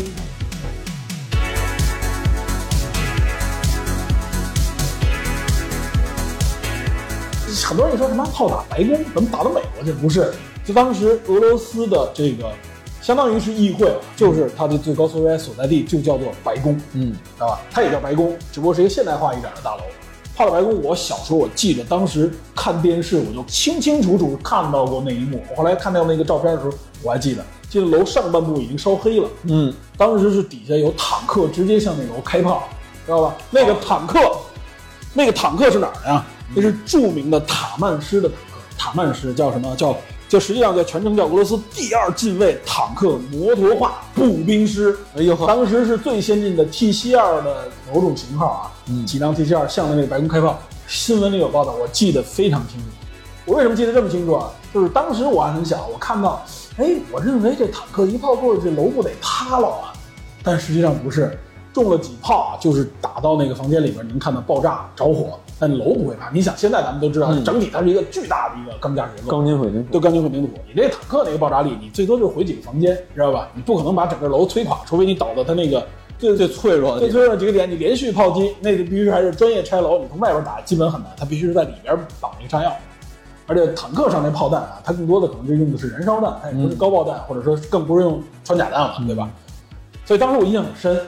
所以这个炮打白宫这个事件，我就记录这发生在哪年？一九九三年的十月，就是这个九三年这一年，它实际上宪宪政危机，就是因为当时就是议会和总统之间这个权力划分还没有真正划分清楚。嗯，俄罗斯还用的是什么？是是七八年颁布的苏联宪法，那个宪法还没改，所以叫宪政危机。哦大家借着改宪法这个机会，要划清权责范围。实际上就是议会要求总统你不能有那么高权力，叶利钦你不能有那么高权力。叶利钦当时可以说是在在俄罗斯在世界上都如日中天啊，他是让权在握让整个红色苏联整个变了颜色的人。戈尔巴乔夫就是被他相当于推下去的，对吧？对，所以塔曼是当时啊，九一年的时候，八幺九事件，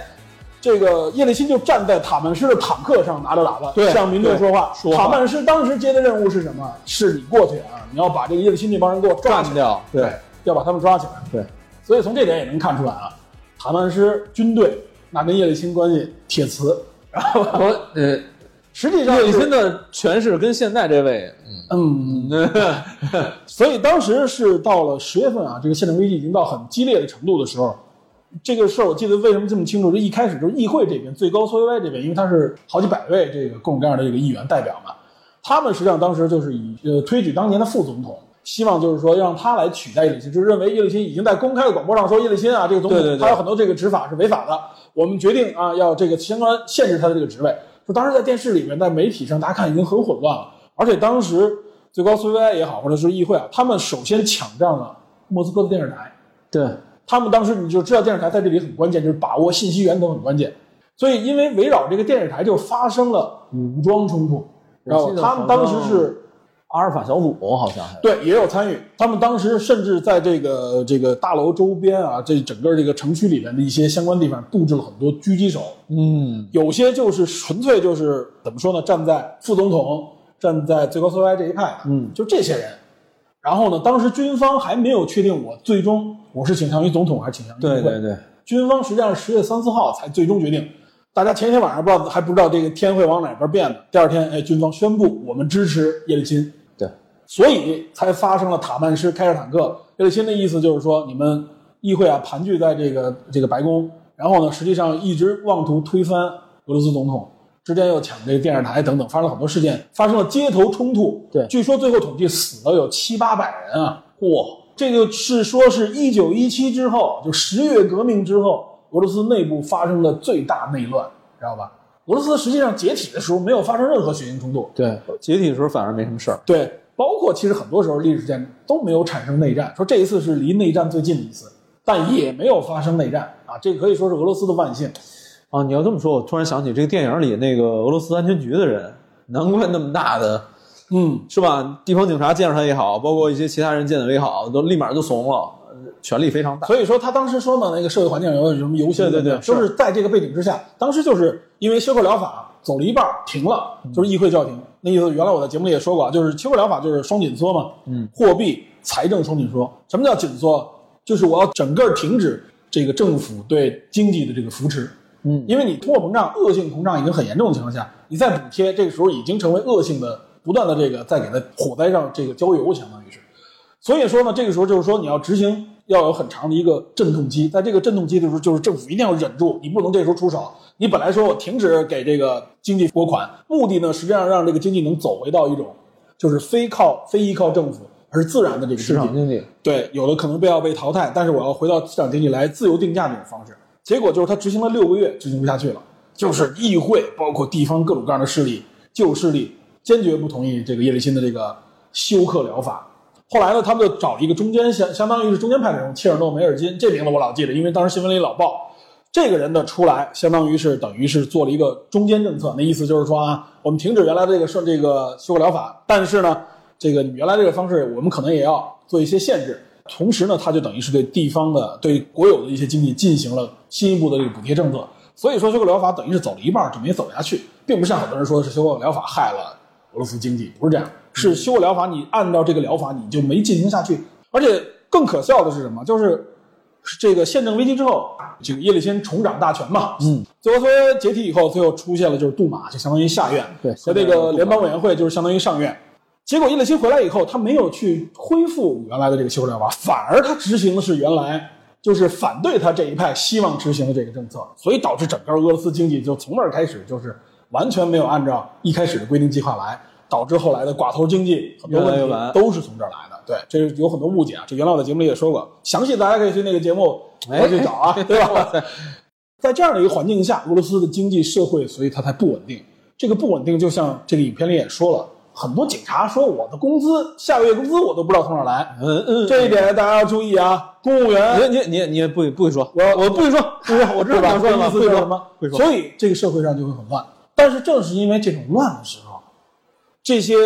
导爷们就看到很多商机，对，有很多商机。为什么？因为大家民众说政府肯定不会去协调和管理，原来也都是计划经济嘛，限限定价格，现在不限定了，我们这么大的需求怎么解决啊？对对吧？什么暖瓶啊，什么服装啊，什么鞋帽，我们都得要。脸盆都没有，对啊，那怎么办？中国这边对吧？大量的向那边，其实就靠这种蚂蚁搬家式的方式，一个个个体通过这辆列车，通过部分的航运，对吧？把这些商品往那边送。好像是八九年还是九一年，戈尔巴乔夫来北京，八九八九年来了一个签了一个协议，然后签了一个协议，是中俄有一个贸易恢复恢复贸贸易，对吧？对由这个契机开始，大量倒爷开始狂往那边对，就等于是有这个契机开始，就是大家早也找着这个机会，我们可以通过这种方式向那边贸易，而且当当地没有相关的限制类的这种法令。对，而且是民营的自发的这种经营嗯，商业行为，带动后来的这种官方的这种正式的大量的贸易，对吧？所以确实有一批人啊，就是说跑一趟这个火车回来能赚上万美刀。对，有他卖这个裘皮，知道吧？他卖这个裘皮，你想那一件那个时候很贵的啊，非常贵，那一件儿怎么着也得几千，好几百。那个时候就有几千上万的服装，就是这些最好的这些裘皮服装。你想那个时候那个价格，所以它为什么能涨上万刀？那时候人民币对美元也很贵的，可能十十块人民币才能官方价格兑一美元，差不多，黑市可能更高。所以所以在很长一段时间里面，从九十年代到两千年初，确实有一批中国人在当地挣了大钱，对吧？这个必须要承认。但是有大量的倒爷啊，没有像大家想的那么那么多，能挣到那么多钱。大量人可能就是有一些万元户很相对多一点，但是其中确实有一些就是真正的挣到大钱的，就是在莫斯科当地就有几个著名的自由市场，有自由市场卖什么？就是卖这些东西，就是大家其实实际上就是临时的一些类似于街头摊位，俄罗斯的秀水，对，哎，就是这个意思。然后当地啊，除了就是我们说的啊，就是你看那个影片里边，你能发现啊，就是真正找这些商人麻烦的，在火车上其实都是本地对，人，都是中国人。都是中国人啊。这一点在现在的社会当中，我们经常能看到，对吧？大家想的也不是什么水深火热的国外啊，其实都是自己人害自己人，因为他们他们了解知根知底，他知道针对谁，冷静知道吧？啊，但是到了俄罗斯当地啊，确实受到这个当地的这个各种各样社会势力的这个影响，也有当地黑帮收他保护费。有他们那时候我记得有这个一些文章里边都记录啊，当地黑帮也确实很负责啊，就是怎么负责，就收完保护费以后，真的有小混混来打砸抢的，有很多东欧人啊，什么格鲁吉亚或者说什么一些东欧其他地方人也上那儿做生意，他们有的时候就抱团欺负中国人，因为觉得中国人老实，中国人胆小。嗯，但是呢，由于哎在市场里边交了保护费交了保护费，哎，这帮俄罗斯当地这个啊这个组织啊，真的是保你，但是他们知道就不能出市场，出了市场以外，什么光头党各种各样啊，真的是对他们对他们这个伤害很大，抢他们的钱啊，直接就是不问青红皂白就欺负他们、揍他们，你知道吧？所以有很多人当时实际上在俄罗斯就生活在市场及市场周边那么一个非常小的环境。我感觉中国商人在那个年代很惨啊，黑白黑白两道。其实都是在缝隙当中求生存。对，在国内，他们很多人就说我在国内，那你让我干什么呀？就像那些下岗职工一样吗？好多人就是说富贵险中求，其实也是就想拼一把。对，嗯。但是啊，他们在俄罗斯这个好的光景也不能说一直持续。实际上，到了二零零七年，俄罗斯颁布了移民法修正案。嗯，从四月一号开始啊，就是原来就是说在俄罗斯从事这些零售商业的这些人员啊，他有一个呃总人数的限制，就在这个市场里边，比如这个市场里边，我要求外国人不不仅是中国人啊，就是所有的外国人加在一起不能超过百分之四十，就是一个四比六的比例，就是我俄罗斯人必须在这种，反正不管怎么说吧，你这儿火了吧，那我就往里边配这个俄罗斯人，你要不然就雇佣，或者说是一些其他的这个公司，你得跟我分享这个利益，反正就是四比六的比例，有的时候实际上比这个比例还高。但是从这个移民法一出来，修正案一出来，四月一号开始，这个数值就降为零，就是不允许外国人在这卖了。据说应该是从四月一号开始，他给了一个宽限期到当年的圣诞节，就是在这个半年多一点的时间里边，我要把这个人数从百分之四十的外国人降到零，就是不允许有外国人在这个市场里。那这波人就只能，所以他们就另下路了。对，就立，要不然就是回国，捡破快点回国，反正就立刻得甩卖自己的东西，赶紧往打包回家。所以就是他有这个利益啊，确实能挣到钱。虽然他们也纳税，也这里边其实双方政府也能收到一定的这个这个收益，但是随着这个政治啊社会环境的影响，他们最终啊也不能够完全的立足和扎根于当地，对吧？尤其俄罗斯是相当牌，这一点大家不要这个啊，以为你觉得你跟俄罗斯人亲，对吧？你恨不得你 恨不得你觉得你就是俄罗斯人，知道吧？没那事儿。嗯，根本就不是那么回事儿啊。没事儿到那边那帮人共产党揍你的时候，这个这个让我想起电视版里有一个商人，他说了一句话，就是他一直想找一个俄罗斯当地女性结婚嘛。电视版里有一个人，对就是想融入当地社会。会嘛，对，他说只有这样我才能融入当地社会。确实是，经历的这个波折也很大。对，这确实很凶险，有的恨不得就是吧，把命都搭上了。对，但是啊，话说回来，这大部分人啊，就是在那经营，就最多挣多挣少，有的可能也确实赔了钱了的也有啊。但是说实话，这些人虽然说他们的起点很低，但他们实实际上是比身边的人，在我们哪怕是我们最普通、最简单的感知上，也比这个普通人混的要好得多得多。那肯定的，普通人就是哎，我们很安稳啊，死工资，对啊？死工资，对吧？有的时候我们是下岗职工，对吧？哎从九十年代开始一直下岗到今天，哎呦呵，嗯，孩子这个是吧？大笔的投入，最后连一份啊是吧？几千块钱工资的工作都找不到，现在哎，是吧？啊，是吧？对吧你对吧嗯？现在哎没办法，对啊，所以说这个环境就现在已经又到了一个这样的一个，什么叫又？什么就又？怎么就又？哇塞，不不许说这个，这不许说这个。可以看那个年代，但是为什么那个年代，我们原来也说过，给我们的感觉是什么？它是在不断的积极的呃向外扩充的，对吧？它是一个积极向上，就是虽然说有很多打压，就像那个时候倒爷啊，他们有的时候就是被抢了，嗯被偷了，啊，或者说赔了，但他还是一往无前的，不断的向这个生意当中不断的投入。为什么？就是这个市场慢慢的是不断的在扩大，那些人就是觉得，哎呀，我这个机会可不能浪费啊，我一定得抓住这个机会。很多人是这种心态。那个时候变动很剧烈，但是那个变动是向着开放的，向着开放，向着有更多机会的方向去去发展。对，它不是一种啊末路的一种感觉，说哎呀机会越来越少了。什么末路？重新说，它不是一种啊萎缩的这种状态，不如末路呢。哇塞，末路好点，知道吧？不是不是，不是它，它是一种放开的趋势，对它不是一种收紧的趋势。对，所以所以我们看啊，就是说，其实我们换一个角度想，其实正好是什么取代了他们，并不是因为什么政策、什么法律，对吧？实际上是因为网络经济。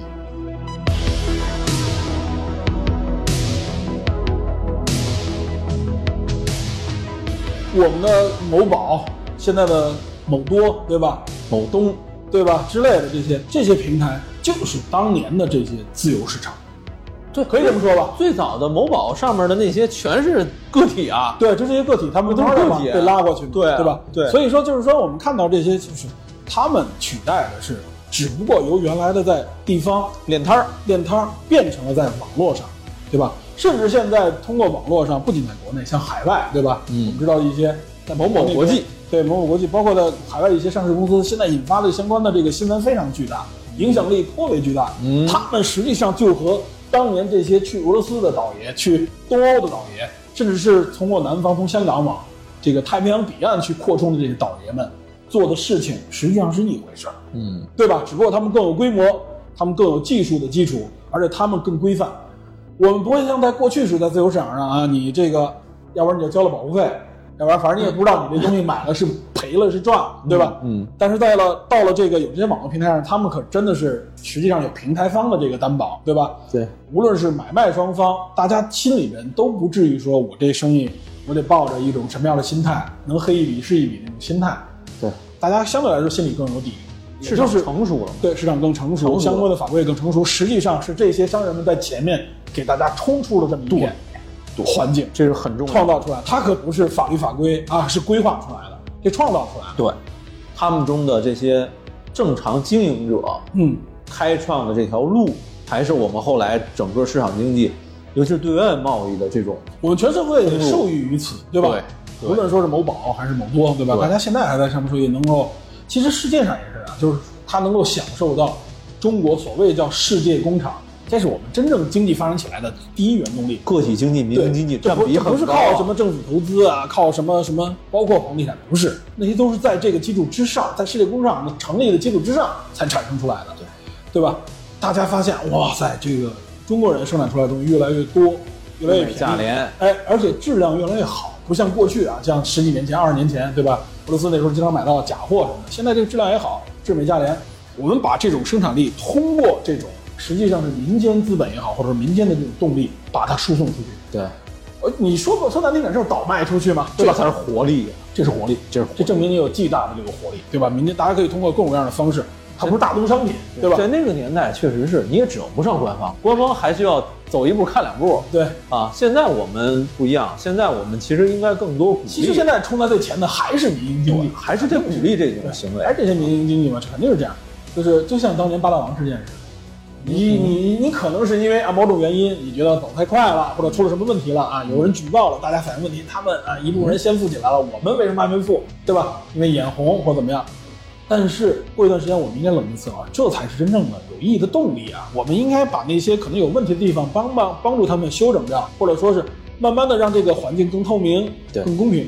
目的呢，还是让他们能有更多施展拳脚的地方。设置好规则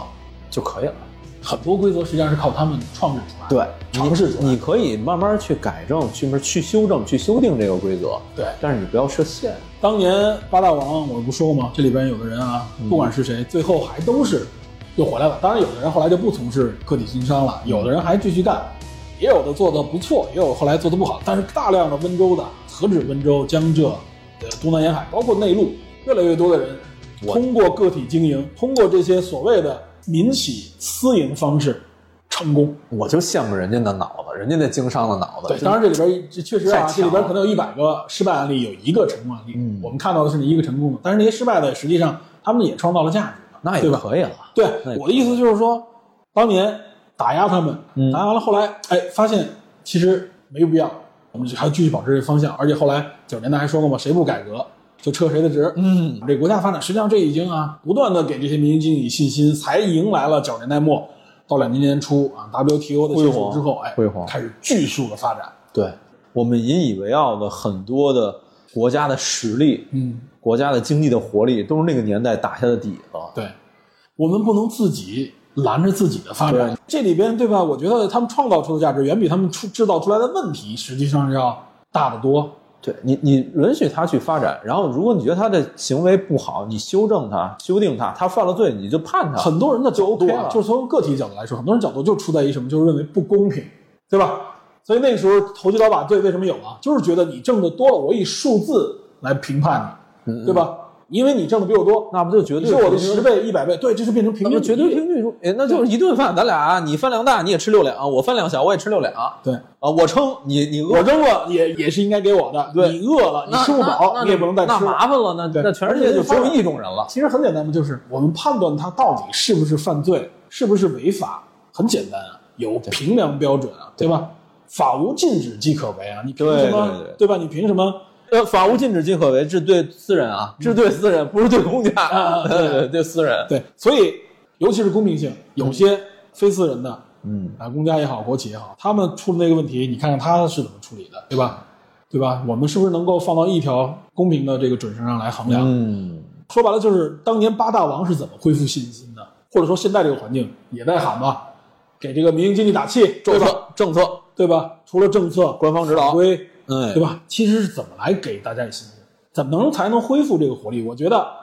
那这个电影里边，我觉得也部分还原了那个时候那种那种状态。其实你你观察某些细节，如果你了解这个背景的话，你还是能找到很多呼应的点。对，嗯，这个影片不是，我觉得就不仅仅是一个让我们看到就是纯过瘾，其实它有很多历史呼应的点，它多少在台词上也好，情节上会带出一些那个时候历史的一些蛛丝马迹也好，它或者说是一些就是隐藏的比较深。对有一些内容。那些东西我觉得大家结合那个历史啊，通过这个影片结合那个历史，有兴趣可以了解一下，你会发现，哎，为什么那个年代其实比我们现在要落后、贫困的多得多，匮乏的多得多。对，那个时候十块钱一张面票啊，嗯，对啊，最大金额啊，对啊没有一百啊。对啊，所以他们，但是他们为什么充满了那种机会，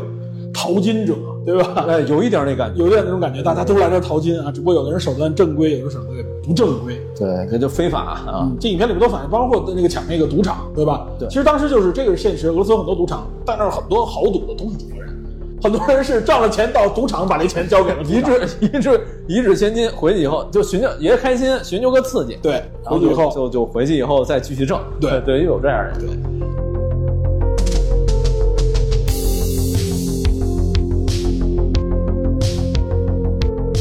话说回来啊，这个影片啊，我觉得就是说，我们电影侦探一直也喜欢就是聊这个，不是电影本身，而是电影所带出来的这个相关的一些延伸的话延，伸出来的话题，对吧？这有我们的目的，就是还是那句话，我觉得哪怕是九三年发生过这样案件的那个年代，我们要去了解一下那个时候那个时代背景，对包括那个时候为什么啊打击，实际上打击这种犯罪为了保护什么？那保护的是那些个体经营者他们的利益，对吧？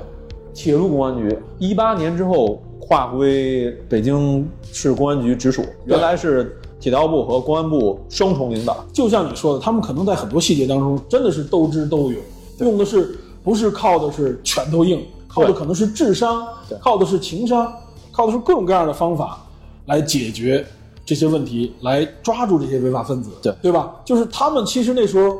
所付出的努力是远在这些影片当中无法完全呈现出来的。没错，这个警方付出的心血和智力，嗯，都是非常非常对啊，他们为了维护的是什么？就是这些个体里，那上没有领导的孩子吧，对吧？嗯那车上不是说拉的是对吧？哪位大领导的这个货吧？普通老百姓。对，是普通老百姓的，对吧？他们维护的也是普通老百姓的这个利益。从这点也能看出来，就是之所以在那个上面有那么多的人去集中到那里，就是因为老百姓通过这条渠道能够获得更多利益。那么这时候，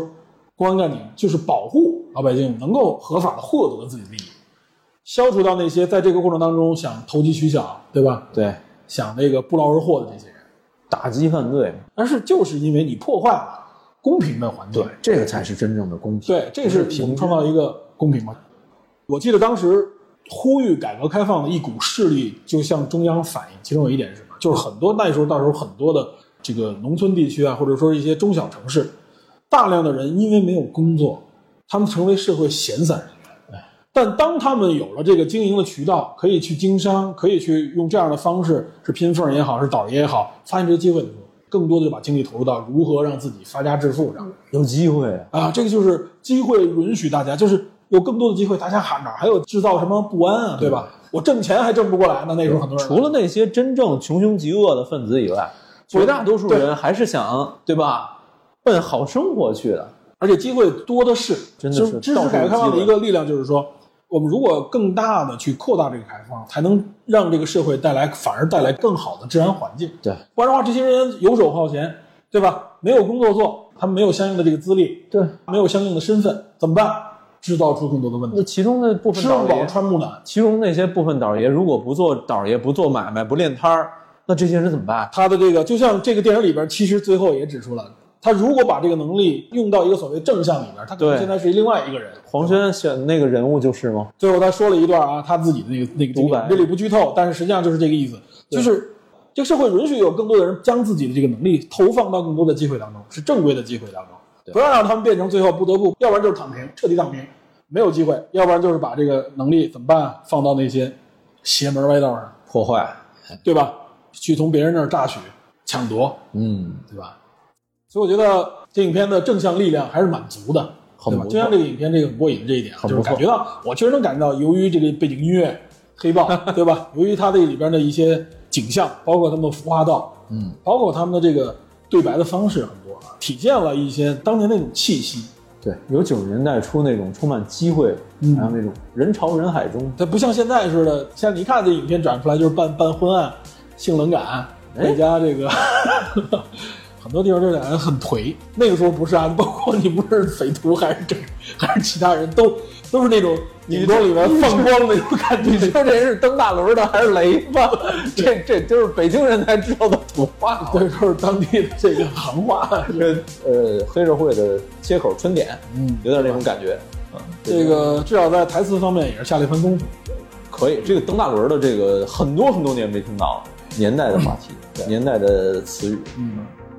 行，行，就是今天可能反正也是聊的也很多，其实还是很多历史啊，嗯，那个政治经济方面的一些话题。希望大家呃有这些东西，其实看的影片或者看完了以后去了解，都挺有意思的。十一期间可以看看这部影片，对，十一期间这样的是影片，挺过瘾的。推荐大家就是十一期间能够走入到电影院当中，我觉得看这部影片应该值回票价是没有。绝对没问题，对，值回票价啊！好呗，行，行，今天就说到这儿，好嘞感谢大家收听本期的电影侦探，请您持续锁定本节目，啊，下次再见咱，们下次再见啊，拜拜。拜拜。